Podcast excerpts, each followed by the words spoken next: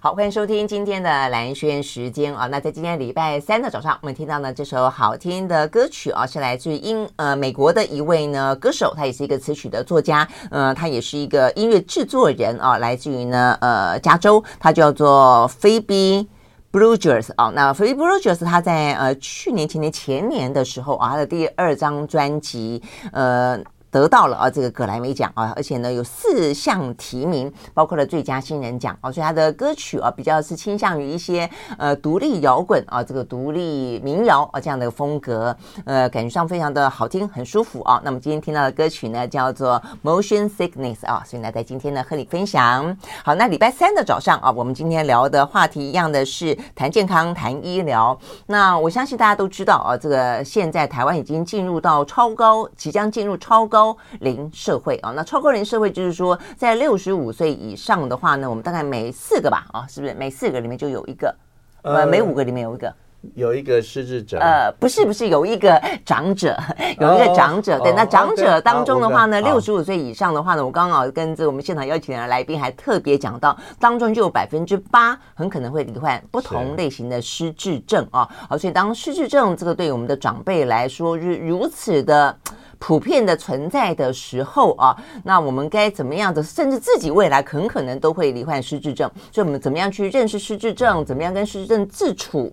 然后的话呢，呃，家人啊，怎么样去理解失智症的呃长辈等等啊，都是我们今天要跟现场邀请的来宾啊来聊的部分。那今天的来宾呢，就是台湾失智症协会的理事长，他也是呢长庚呃这个失智症中心的医师徐文俊医师到我们的现场来。徐医师早安，好，兰萱早安，各位听众朋友大家早，OK 早啊。那我们今天呢会聊到这个失失智症啊，跟呃我手上的这本书有关。这个也是呃，这个是理事长你呃也是有兼任这个睿智社会福利基金会。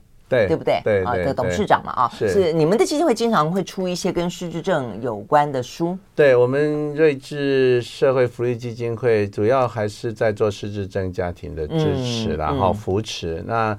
呃，因为疫情的关系，所以我们这两两三年就出了好几本书。嗯，那希望透过书籍能够让它呃传得很广泛，哈，大家都可以了解这个问题。嗯哼，OK，好，所以这本书呢叫做《盼望永存》，它比较特别的地方在于说，这本书呢是一位英国的医师写的嘛，啊，对，那这位英国的医师呢，他自己罹患失智症。哦，所以呢，这个部分跟前两年在日本有一位呢，也是失智症权威啊，他叫长谷川和夫，状况一样啊，就是说他也是自己呢，呃，研究失智症，但是自己却在八十八岁的时候呢，罹患失智症。但是比较不同的是，这一位医生呢更早发，他五十几岁就罹患了失智症，所以跟我们节目很早以前聊过一部电影、一本书有关，就是呢很很雷同，就是我想念我自己。他就是一位哈佛的教授，他是呃研究脑神经的。就他自己呢，呃，这个罹患是他自己还是他身边的故事了啊？罹患了失智症啊，所以早发型的等等啊，所以我想这个话题已经让我们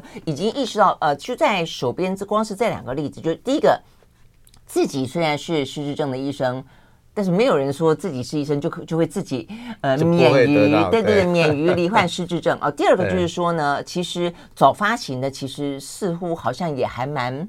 频繁的吗？可以这样说，呃、越来越多了。嘿，目前大概我们预计预估呢，台湾就有一万多人了。哦，所以可能跟、哦、可能跟空气污染有关系，让这个时间稍微再提早。提早，对，空气污染是是是，会会不会对脑神经有关啊？有有，因为我们说像那个 PM 二点五啊，那个都是有脂溶性的哈，所以它进到肺部，它也会到脑部去。好，所以这些哇，这听起来有点，因为人家害怕，因为台湾的空气，呃，真的是。呃，蛮蛮不好的，尤其这段时间，就是呃，如果说我们的电力的使用、能源的来源的分布也不断的火力全开的话，是污染是真的还蛮严重的。是是是是，哦、那生活的进步所以所以一定要要降低二氧化碳的时候，嗯、或者是要要走绿能，这个是非常重要的。哦，嗯、是这样子。哎，我我真的是第一次听到说失智症跟空气污染是有关系，有有，呃，这是比较新的啦。老实说，大概是这十年比较多的统计，然后比较多的这个研究出来。哎，哦，这样子，好吧，好，那那我我相信，呃，所以这个大家特别注意了啊，就是说，其实上失智症跟环境有关，而且罹患了失智症之后，它的呃恶化程度跟它的呃可能可以停在某种呃这个进程上，是也也跟环境有关，有有对不对？相当程度的关系嘛，啊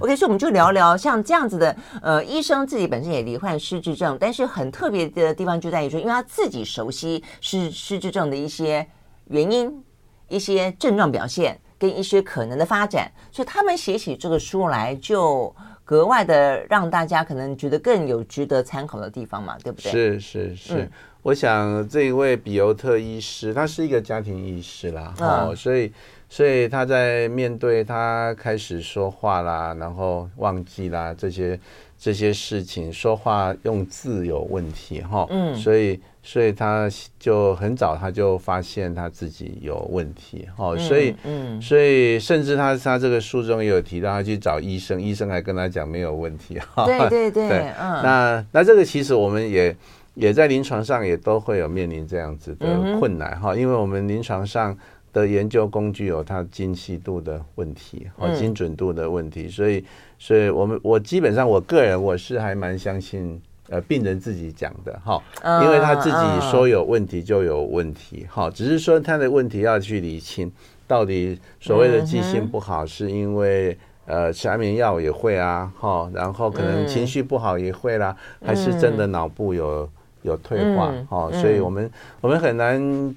轻易的就跟病人说没有问题，但是我们也不能很轻易的跟他说，哎，你这个记性不好，都没有做检查，就跟病人说，哎，你这就是阿兹海默症，哈，这个是不太相容，所以，所以我们要确定诊断，但是又要及早发现，那就可以及早介入。嗯，所以这本书其实也提了很多及早介入的方式，因为大家不要期待说这一本书好像就是在在讲怎么治疗、吃药啦这些来治，或者是说做什么运动、做什么这个可以来处理失智症的，让它不要恶化。其实这个当然也是很重要，但是这一本书它讲的就是说，他如何失智者如何来自处于他在失智症的。症状当中，嗯，他怎么去面对？对，怎么去接受这个问题？然后怎么告诉他身边的人，他有这个问题？那甚至他会教身边的人如何来帮助他。我觉得这个事情是很重要，因为每一个人都不一样。虽然我们现在都在。开很多的课，上很多的课，在学习怎么样照顾失智者。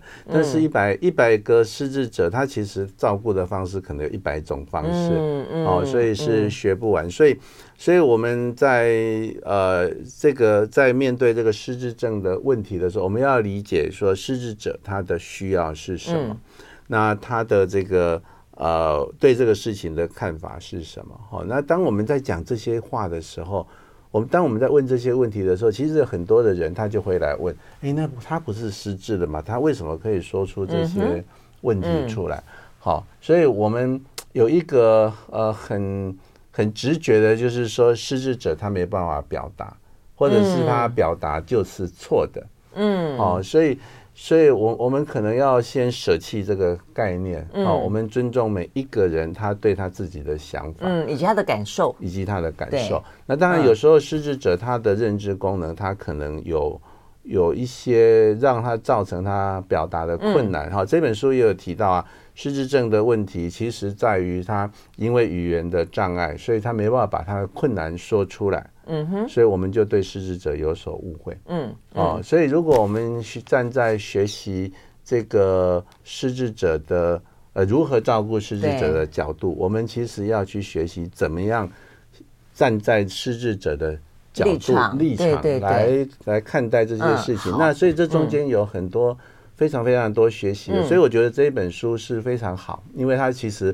当然以他自己的为例子，嗯、但是其实有很多很多我们可以用在不同的人的身上。对啊，我相信一定很多人也会想说，哎，那你失智症的，就这个医师失智了，那你怎么还可以写书啊？对，这、呃、事实上，呃，就是他自己也讲啊，他他第一次去看医生的时候呢，医生觉得他没有失智，就是说后来呢，他有朋友跟他说，就是因为你自己的聪明才智，让你去用某些方法掩饰了你自己可能的本本身的病症，所以医生看你说你就好好的，但你心里面知道，所以我的意思就是。就是说他其实是能够写出，他能够做某种表达的啦啊。那所以呢，从这边你可以看到一个失智症的医师啊，因为很多的失智症，就像刚才徐医师说的，他未必能够那么完整的表达他的状况跟他的感受哦。但是这一本书哦，跟我们刚刚讲到日本那位医师，都通过他们自己的亲身经验，告诉了大家，当你处在失智的低谷的时候，那个。状况是怎么样子？好，那也因此，他希望别人怎么对待他。我们休息，马上回来。I like 103, I like radio。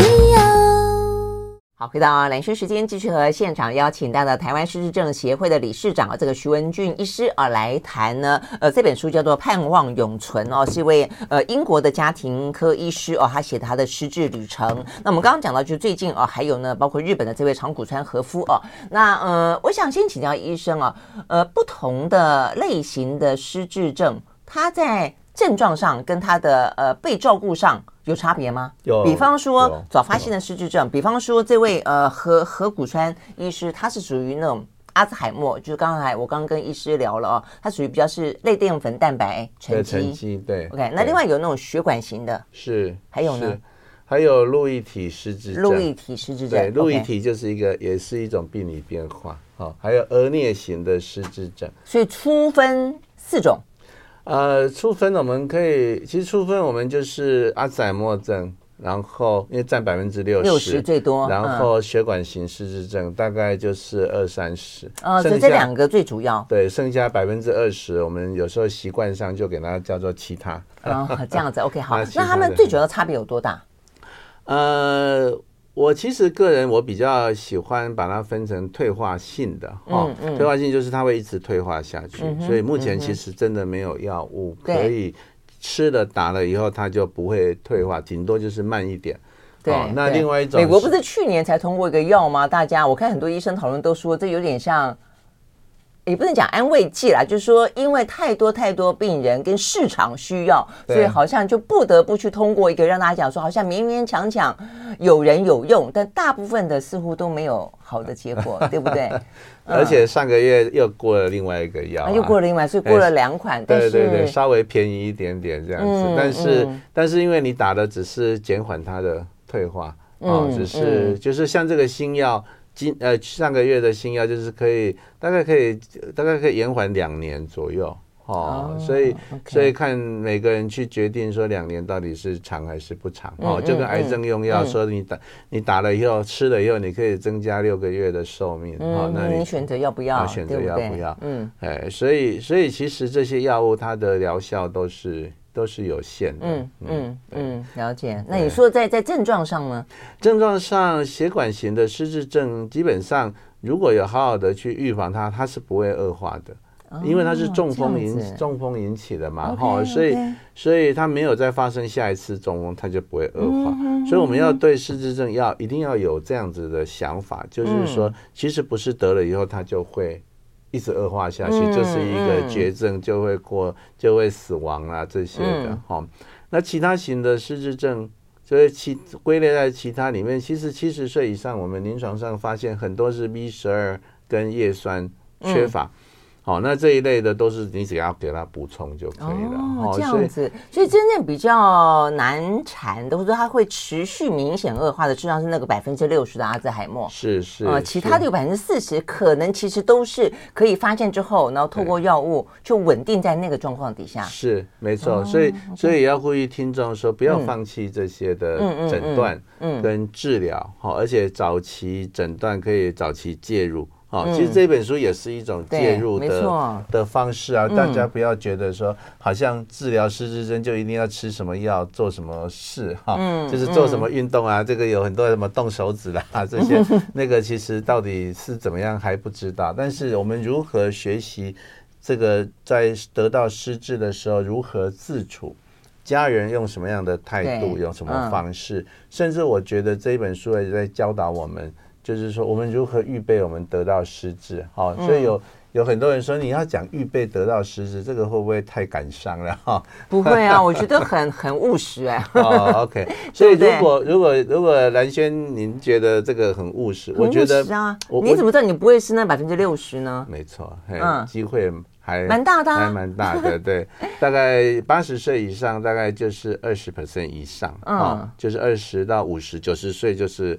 就是五十 percent 啊，所以、啊、所以其实得到失智的机会，因为我们现在有一半的人会会超过八十岁，对啊，所以这个对啊，是那所以要早期的要要早期学习，甚至在我们还没有失智的时候就要做这些的学习。对，OK，所以你会要知道它怎么样子会发生，嗯、那发生之后会有什么样的状况，然后该要看你会是一个什么样的。期待跟希望别人给你什么样的帮助嘛？哈，所以我们来聊聊，像这位啊，这这位呢，呃，这个尤呃比尤特比尤特医师，那他就是属于我们刚刚讲的阿兹海默，对，加加上血管型失智，哦，他加血管型混合型的。哦，OK OK，那好，那他的他的发作是什么？我们刚刚就讲到他开始会忘字，对。忘然后他还会呃忘会迷路，容易失去方向感，一般是这两个，对不对？对对对，还有忘记，当然就是忘记一些重要的事情啊，哦，就是记忆，记忆这个最容易，大家都看啊，那你失智了。对，所以所以他他说他后来他确定诊断之后，他就没有工作了。哈，虽然这样让人家让我觉得很可惜，不过因为他说，万一他忘了什么事情，他说错了什么话，让他病人会受伤，哈，会受到伤害，所以他就。就决定他就没有工作了，好，那这个这个都是他早期他就会做的这个决定，好，嗯，对，嗯，但是我他他的描述当中就是说，其实有些人即便有点失智，他他是不自觉，还是说他有点点呃不愿意去面对，他一样持续的在工作，所以他说在在他的他所知道的是他朋友还是他的病人里面，有那种工作好几年都没有被发现是失智症的，是是是。所以这个状况，就就就徐医师来看，你觉得是他们没有察觉到吗？还是说他有不必要的自我否定？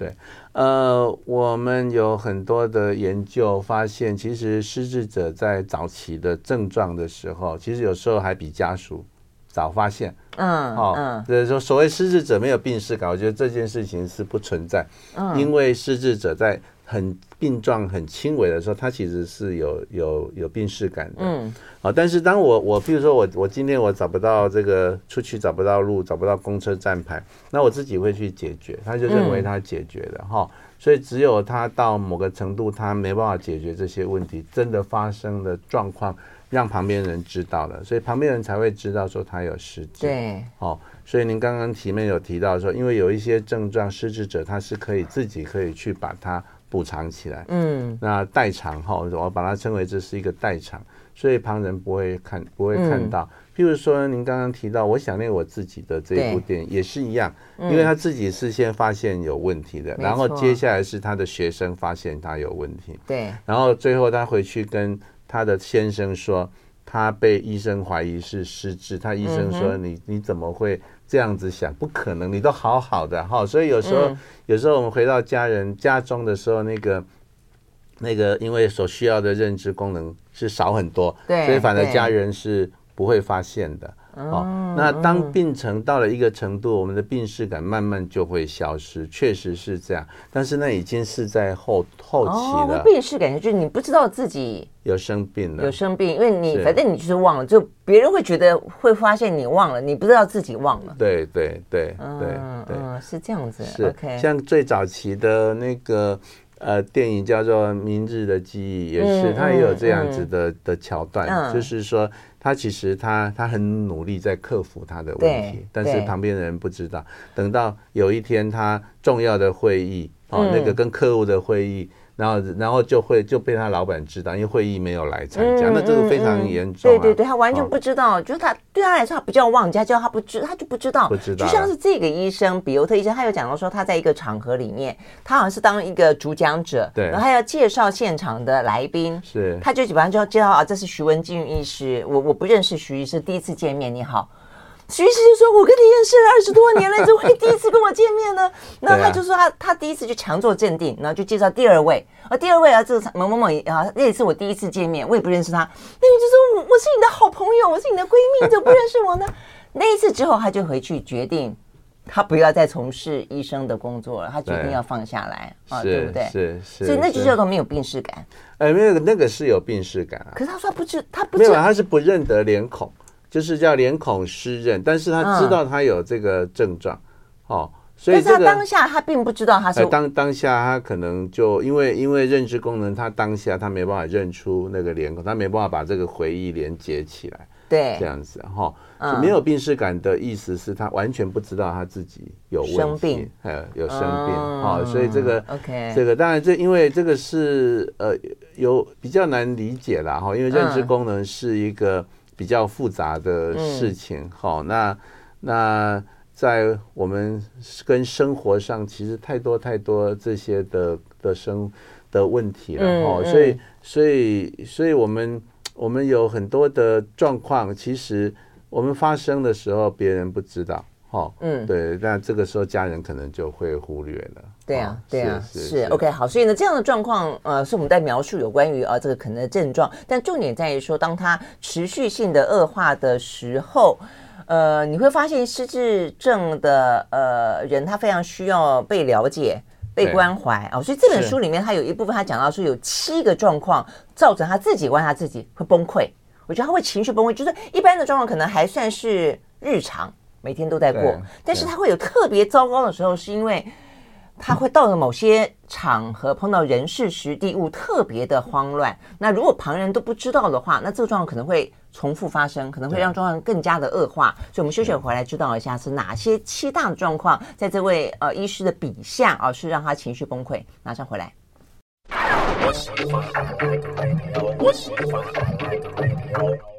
好，回到蓝轩时间，继续和现场邀请到了台湾失智症协会的理事长啊，这个徐文俊医师啊，来聊有关于失智症这个话题来聊啊。当有医师啊，这个自己呢罹患了失智症之后，他写了一本书，叫做呢《盼望永存》啊。那他是不是能够更跟大家分享一下啊？他处在那样的个环境里头的一个状态？呃，我看了他这本书，我才知道说啊，原来其实呃，不是所有的失智症都会出现幻觉、幻听跟。幻那叫什么？鼻子嗅觉，嗅幻觉，嗅幻觉，他连嗅觉都会有异常哎、这这其实是很很特别的吗？还是今还是很普遍的？呃，幻幻觉都都还蛮常发生的哈。那大部分都是视幻觉为主，嗯嗯、对不对？好，就看到什么不存在的东西嘛，对对，对，对。那有时候会看到这个死去的亲人。嗯嗯，那这个家人就会很慌张，哎，所以我们要早一点认识失智症，会看到这个。这个八十岁的爸爸会看到他的阿公来跟他讲话，当有这种情节的时候，嗯、大家都会很紧张啦，哈，所以，所以那像这个像这个比尤特医师，他就会会有听幻觉，对，哦，他会听到这个孩子的哭声，哦，所以，对，所以，因为他他就是他的能力，他的智力还不错，所以他会去分辨是真的还是假的，嗯嗯，所以开始的时候，当然他会会很怀疑，哈，嗯，这个。怎么会有这个声音？那那幻觉就是他完全相信这是有听到的、嗯、哦，这个是我们脑部的的功能，就是说它产生，只是说它产生这个感觉的时候是在脑部里面发生，因为对，所以旁人没有办法察觉到嘛，对不对？所以没办法体会，嗯、没办法知道他为什么会听到幻觉，所以我们常常就会跟。跟失智者就会争辩啦、啊，嗯，那个不听到啊，你乃公一里公五哦，你就不要说没有幻觉哦，你但是会，嗯。嗯、但是其实对失智者来说，他就是千真万确，他有听到，嗯，嗯哦，那嗅幻觉，嗅幻觉其实也有一些病人会啦，哈，是比较少，但是但是因为它跟脑部，我们的嗅觉在神经在这个鼻腔，所以它跟脑部是很近的，很近的，嗯，所以我们都认为说。呃，这个是可以理解理解的。OK，他说可能会闻到一些什么臭味啦，或者什么之类的嘛。哦，OK，好，所以我觉得这个问题就是这样的。如果说你你没有去察觉他可能是罹患失智症，你就不断的去否定他，那我觉得当事人一定会觉得很。很挫折，很挫折嘛，哦，那是他也会恐惧。如果如果你们都没听到，我听到，那是怎么回事呢？是啊，他肯定会觉得非常害怕，然后而且会觉得被孤立吧。是是，就变成其实其实这个场域跟我们平常跟人相处一样，我我们常就是说像这个事情，就是我们好像是双方的对话就在。就在谈说，你有听到我没听到，你有听到没、我没听到。其实我们没有办法，没还没有办法，没有进到失智者他因为听到所产生的困扰，或者是因为看到这个他他的感受，对不对？所以我我我们其实要站在这个失智者的角度去面对这些问题，这个是我觉得是非常非常重要的一一件事情，嗯，就是我们平常在学习说要有同理心啊，其实也是这个意思哈。对，呃，举个例子说哈，当然这里面也有很多这样的例子，就是说我我们说失职者他会怀疑人家偷他的钱，对，好，那所以我们应该。不是去否认他说他没有偷你的钱啊，你为什么会这样觉得了哈？而是我们要站在他的立场说，为什么有这个事情？嗯你会这样想？那我们去看，我们比如说我们去求证，或者再去去把这个钱找出来，还是什么？其其实就是说，你按用这个方式，你要我们要了解说，失智者他有很多的困扰，其实这些症状。也在困扰着他自己，对对对，而不是说你为什么怀疑我偷钱哈？所以我们就会跟失智者是一个对立的。所以你说可能就跟着他说哦，真的吗？那我们来找找看，是就跟着他当侦探就是了，找找 看钱在哪里。是是是，嗯，这样子这样子的的方式哈，所以。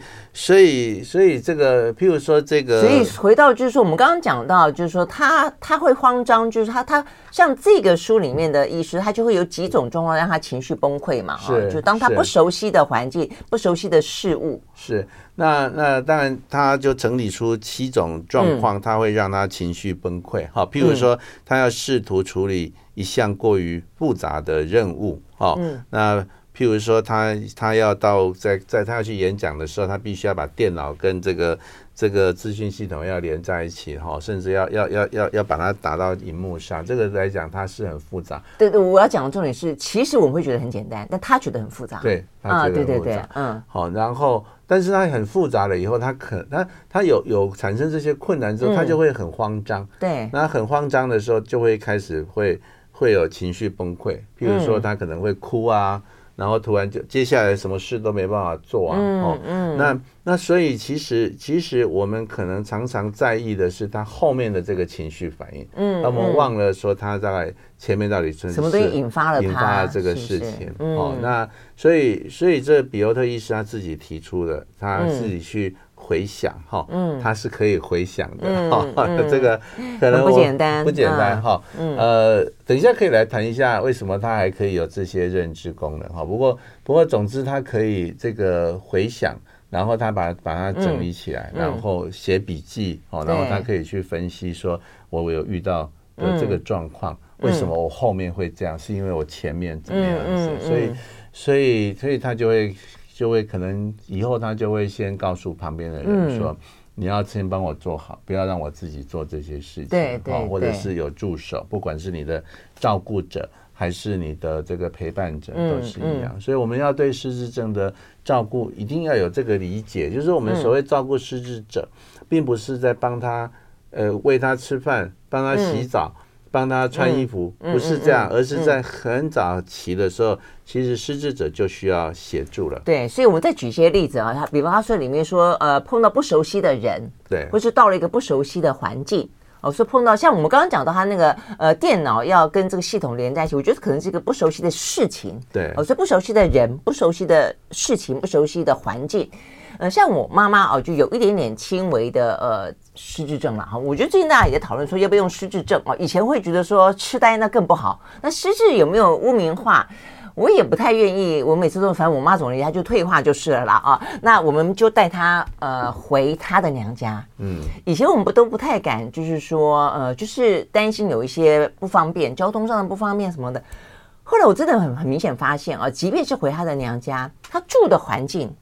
卧室不一样了，他就他就会有点点迟疑，嗯，有点，嗯，你就是很不安，嗯，所以呢，他就说，其实他一去来就问厕所在哪里，哦，okay, 东西南北在哪里，是是，是。啊，那你们在哪里？啊 okay, 之类的会这样子，这叫做有病耻感。对不对？因为他有遇到困难的，对不对？他在寻求，他其实在寻求解答。对对对，所以我们也慢慢都会知道，说他其实到了一个陌生环境，他会很不安，会睡不好。所以我们一定会先跟他说，就他问一个，我们就告诉他十个啊，就是相关的你安心啊，你好好睡啊，我们就在哪里之类的。对，所以我觉得这个事实上是很重要，很重要，很重要。不然的话，我们常常都是。被后面的情绪反应给缠住了，对不对？好，那但是实际上没有解决问题啊。嗯，哦，不论是说，不论说，譬如说过年也是啊，我们常常过年都要做这样子的的报道。你看过年的时候，是一个对失智者可能是很快乐，但是他可能也是很困难的。哦，因为本来家里只有两个人在，三个人，嗯嗯、但是一下子来了十几个人，哦，有道理，哦，所以所以这些人有些脸孔他可能忘记啦，嗯，哦，哎，你知道我是谁吗？哇，这个是对失智者，对对这些长辈是很大的考验，哦，他就会有挫折，对对对。那人声音太多也是，哦、对我发现人声音太多也是，哎，噪音也会产生，对他的崩溃。其实我们我们如果去。嗯我们去一个嘈杂的地方，我们我们自己其实情绪上就会开始烦躁起来，很难哈，很难说就是都保持很很好的心情。那那如果这个声音里面它是有意义的时候，你可以听得到这个人讲的话的内容，那个人讲话，我们会试着去去了解。嗯，其实那个会让我们分心，哦，会分心。所以我们在处理事情的时候，在做这件事情有很多噪音的时候，其实也会让我们事情会做不好。哦，所以这是第二点，第三点就是说，有时候那个话是有内容的，所以你听到有时候你会有会有这个错误的解读，哦，也会带来情绪的问题啊，哈，所以所以这个我我我们也遇过这个，譬如说过年哈，在团圆话团团圆饭哈，然后这个长辈就坐在。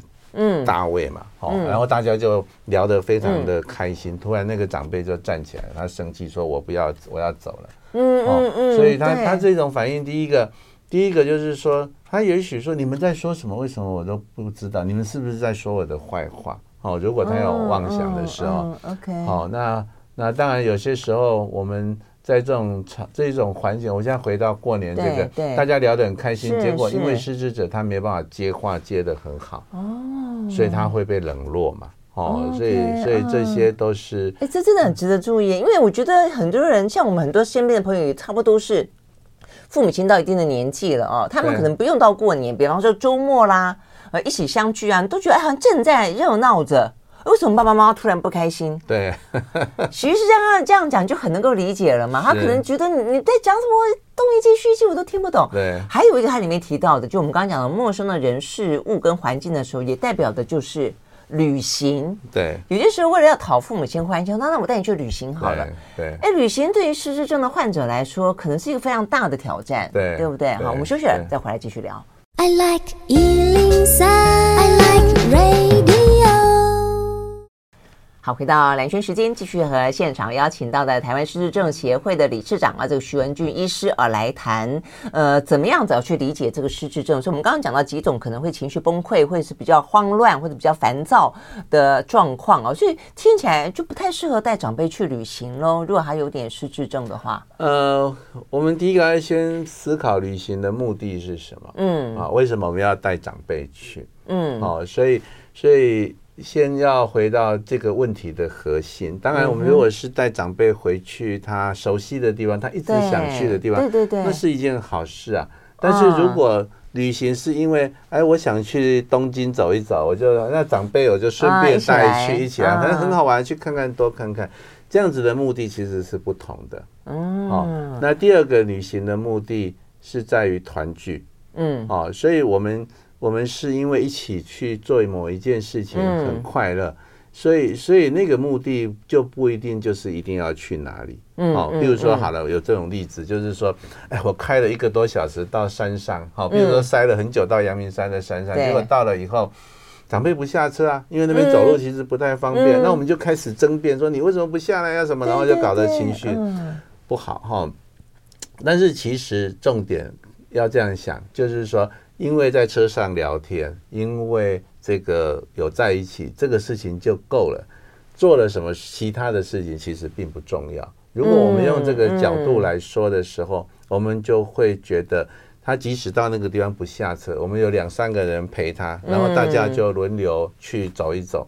对不对？这也都是很好的方式啊。所以，我们旅行的目的一定要先澄清清楚。哦，那嗯哼，那哎，但是如果是像像像我就会觉得说，有些长辈本来年轻的时候很爱旅行，比方说我我爸就是这个样子，所以长大之后他比较不方便于行的时候，我们都会觉得有点亏欠，就是说好像没有带他去旅行。但从这个角度想，事实上不见得对。嗯，就是是不是？就是说他不见得，就是你。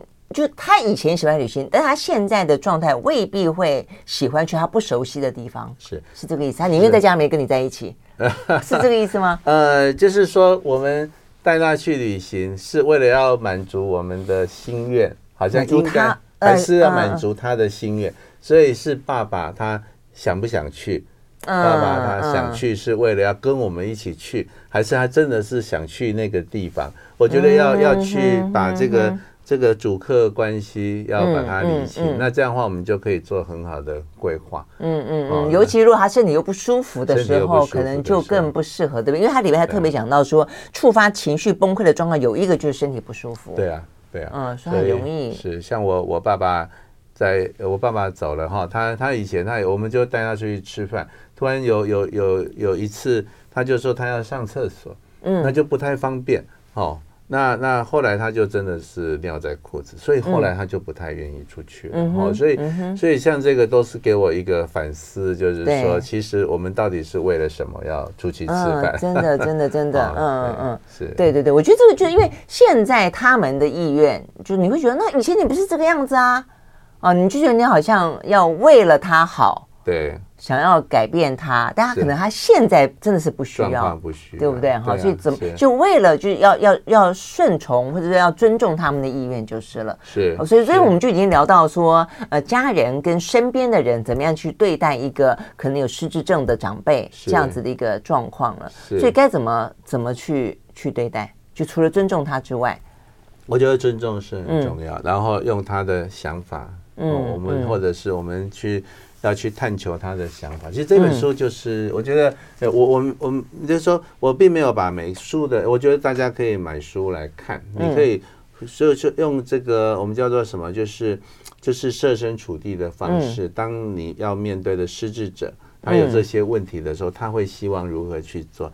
那当然，这位失智者他说的方法也不一定适合你所照顾的这一位长辈的方方式，但是那一些的思考是可以来来使用的哈。嗯，我觉得设身处地或者是同理心，这些都是很重要。那我们做一些事情是为了他做的，我们当然就会说。就就跟我们跟小孩相处一样，嗯嗯，我也觉得，嗯，老小老小，他们越来越像小孩，越来越像。好，就是我们要去看电影，到底小孩要不要去看，对不对？嗯，对。那小孩说要看电影，那我们就说我们去看那个。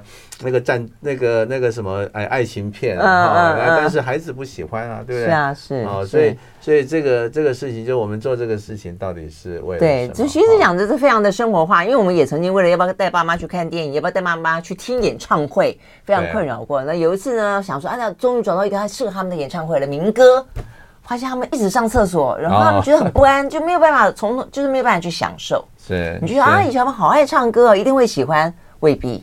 对对，哦，对不对？他自己的现在的状况，身体上的局限性。对对对。不过我觉得还有一个蛮蛮值得聊一聊，就是说，刚刚医师我们在私下聊，医师也特别讲到说，这本书里面有提到说，呃，其实呃，失去的人很容易回到回忆，回忆会触发一些他当下的一些情绪。对。那这个情绪未必他能够表达的够清楚。是。所以这是一个什么状况？其实我们每一个人都会受受到我们过去的经验的影响啊，哈、嗯，所以所以其实像这本书，他就有提到说，他在一个空旷的，他会害怕在一个很多很空旷的地方，大家就回忆他小时候有这个经验嘛，哦，所以所以所以其实这些过去的事情会影响他现在。这个我们必须要了解，我们自己其实也会了哈。我们我们叫触景伤情嘛，哈，这个那那只是说，只是说这个景会伤谁的情，其实我们不太清楚哈。那那所以，我们应该应该第一个，我们要深入去了解我们照顾的这个人的生命历程，还有哪些是他的这个叫做地雷。啊，不该提的哦，这个哪提不哎哪哪哪壶不开提哪壶，对对对对，所以所以 这样这种事情我们就需要去了解。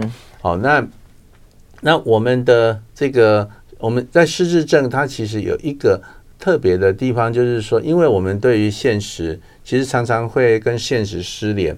因为我们记忆力不好啊，譬如说我们坐在这个录音室里面，这里是哪里？这个是突然我就不知道我刚刚怎么来的，因为记忆力不好，是是是，所以我很害怕这个空间，或者甚至说我怎么来到这里，这个空间我不知道，但是我我很快我就开始去去搜寻，搜寻到这个二十年前，嗯嗯，哎，或者是说这个这个几年前我来这边录过音，但是我就把那个两几年前的这个经验跟现在就连接在一起，所以旁边人就会觉得你很奇怪。因为他讲的都是过去的事情，OK OK，所以这种这种时空的错置，其实其实对于失智者是还蛮常见的。他经常穿越时空，就是穿越时空，而且是很，而且是是一个在一种不自觉的情况之下，他就他就会会到到那个时候。但但是如果那个时候有一个经这个就印象很深刻的事情的时候。那那个印象很深刻的事情，其实就会触发他的情绪。嗯嗯，可能是好的情绪，可能是不好的情绪。是不好的情绪，对。然后，所以这个，这我们就要去去了解。嗯嗯。那这个在在陪伴的时候，就是要很重要这些事情。像我妈每次想到她屏东女中，她就很开心。所以我们经常就陪她唱屏东女中校歌，她就开心的不得了。所以我们现在全家都会唱屏东女中校歌。真的真的。好，我们休息，回到现场。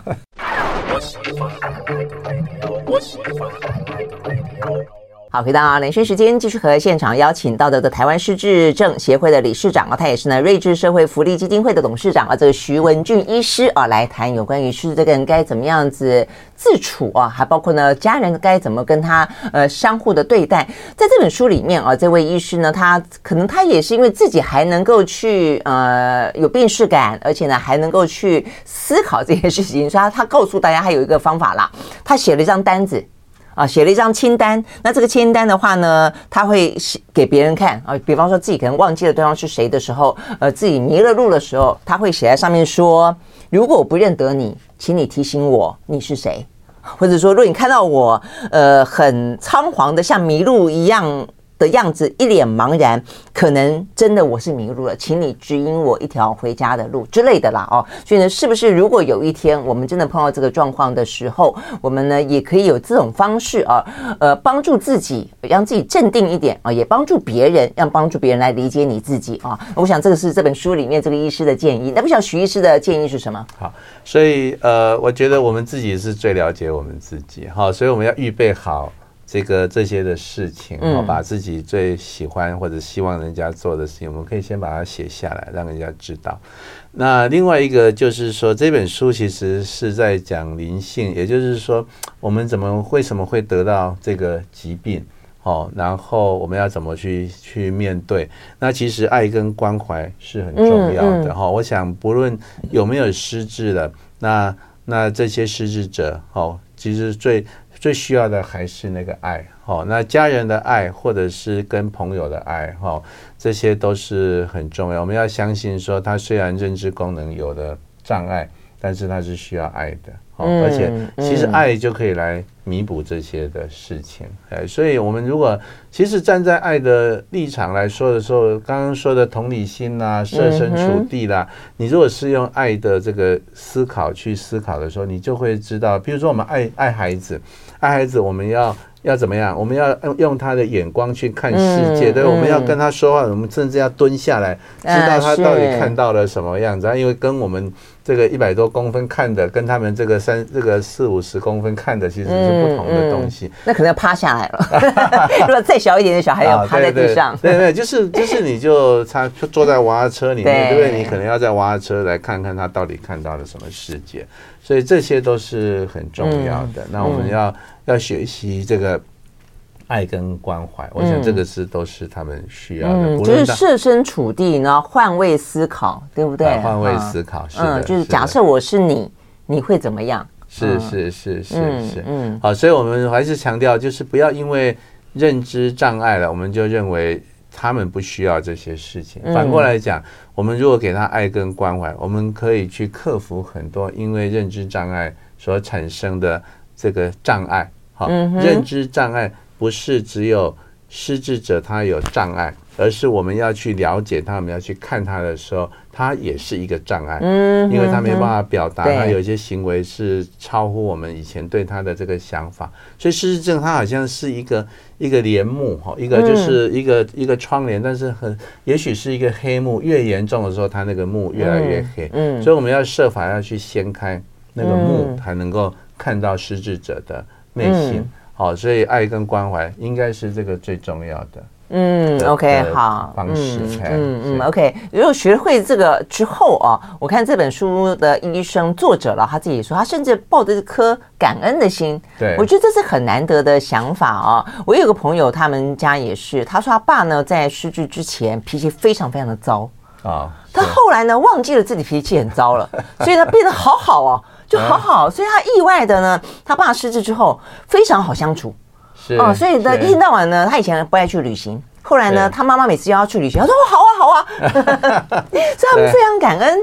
所以我觉得有些时候啊，对，要用不同的眼光来看这些事情。那这本书其实叫《盼望永存》，一位失智呃一位医者的失智旅程。其实失智症是一个人生的另外一个阶段，嗯，它并不是就是人生的。嗯，就是就是终曲啊，那他其实还是有盼望的，是，所以其实盼望永存是这个意思。嗯嗯嗯嗯，对，这很重要。失智者还是有他自己的感受，有他自己的盼望的啊，所以千万不要觉得他因为失智了什么都不知道，然后就用那种错误的对错误的方式去对待。OK，好，非常谢谢今天呢，徐文静医师到我们的现场来跟我们分享了这个棒这么棒的内容，谢谢哦，谢谢谢谢，嗯，拜拜。